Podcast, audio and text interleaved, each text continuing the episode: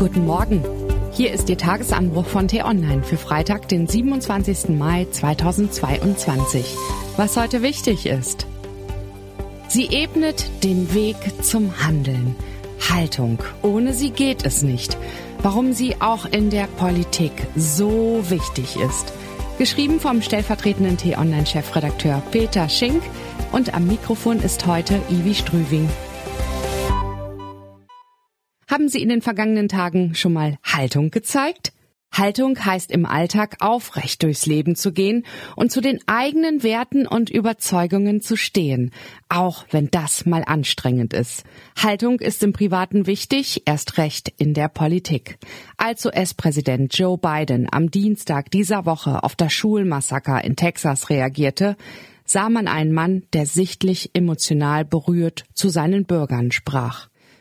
Ein Kind zu verlieren, das ist so, als würde dir ein Stück deiner Seele einfach weggerissen, sagte er. Biden spricht aus eigener Erfahrung. Er hat selbst zwei Kinder verloren. Seine Sätze sind emotional, hilflos, fast ohnmächtig. Der US-Präsident sprach in seiner Reaktion vielen Menschen aus der Seele. Wo in Gottes Namen ist unser Rückgrat, um uns gegen die Lobbys zu erheben? Für alle Eltern, für alle Bürger dieses Landes müssen wir jedem gewählten Vertreter in diesem Land klarmachen, es ist an der Zeit zu handeln. Aus der Rede sprach zugleich sein größtes Problem. Die allmächtige Waffenlobby, die mit starkem Einfluss auf die Politik nach wie vor schärfere Waffengesetze verhindert. Es gehört in den USA Haltung dazu, sich dem zu widersetzen. Mit ihr lässt sich etwas verändern, lassen sich auch andere überzeugen. Führung funktioniert deshalb nur mit viel Haltung. In Deutschland gibt es in der jüngeren Geschichte eine Vielzahl von Bundeskanzlern, die Entscheidungen aus ihrer Haltung heraus trafen und so Dinge veränderten. Konrad Adenauer legte im Jahr 1957 mit der Unterschrift unter die römischen Verträge den Grundstein der heutigen Europäischen Union. Willy Brandt ermöglichte mit dem Kniefall von Warschau die Annäherung an den Osten.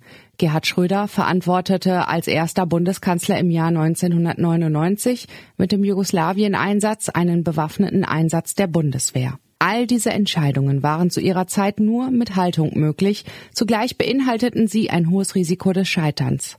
Und wie ist das bei Olaf Scholz? Der Kanzler ist zuletzt ja reichlich kritisiert worden für seine Haltung zum Ukraine-Krieg. Statt nach Kiew fahre er nach Afrika, zu zögerlich sei er bei Waffenlieferungen. So kann man die Kritik kurz zusammenfassen. Er selbst würde genau das wohl als Haltung ansehen. Scholz-Biograf Lars Haider sagte vor kurzem, der Kanzler glaube, die Menschen wollten einen Kanzler, der in jeder Situation Ruhe und Souveränität ausstrahle. Auch das kann Haltung sein. Aber ist es auch die richtige Haltung im Ukraine-Konflikt? Es zeugt zumindest von einem Mangel an Empathie und Timing, wenn Scholz sich um eine Annäherung in Afrika bemüht, während er zeitgleich in Kiew keine Präsenz zeigt.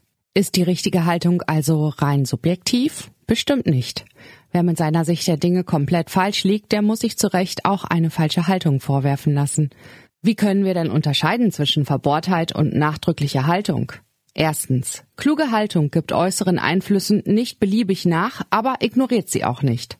Menschen mit kluger Haltung sind also nicht unverbesserlich. Im Gegenteil, sie haben ein Gespür dafür, gegenteilige Argumente in die eigenen Überlegungen einzubeziehen. Zweitens, sie kennt kein Schwarz-Weiß-Denken. Wirtschaftsminister Robert Habeck zeigt das gerade exemplarisch, wenn er immer wieder erklärt, dass bei der Versorgung mit Öl und Gas eben auch Kooperation mit Staaten nötig sei, in denen die Unterdrückung von Menschenrechten an der Tagesordnung sei.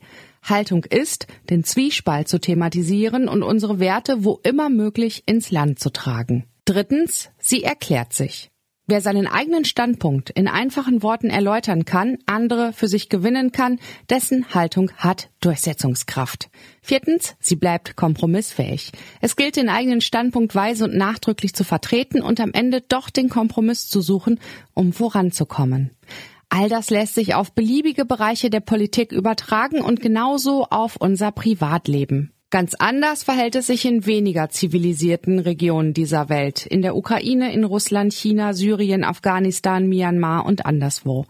Dort bezahlen Menschen jeden Tag ihre Haltung mit ihrer Freiheit und ihrem Leben. Haltung kann dort schnell tödlich sein. Wir sollten es deshalb wertschätzen, dass wir hierzulande unsere Haltung frei abwägen und vertreten können. Wo wir Haltung zeigen wollen, ist jedem von uns selbst überlassen. Aber ohne Haltung geht es nicht. Wie sähe eine Welt aus voll von Haltungslosen? Was heute wichtig ist. Scholz spricht heute auf dem Katholikentag in Stuttgart. Leben teilen Deutschlands Politik in unsicheren Zeiten ist der Titel der Veranstaltung. Wenn es nach Wirtschaftsminister Robert Habeck geht, sollen die G7-Staaten künftig eine gewisse Vorreiterrolle einnehmen, wenn es um den Klimaschutz geht.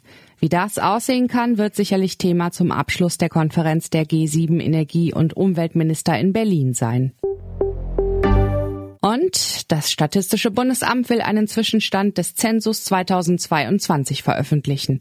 Weil viele politische Entscheidungen auf statistischen Erkenntnissen fußen, sind hier Details durchaus interessant.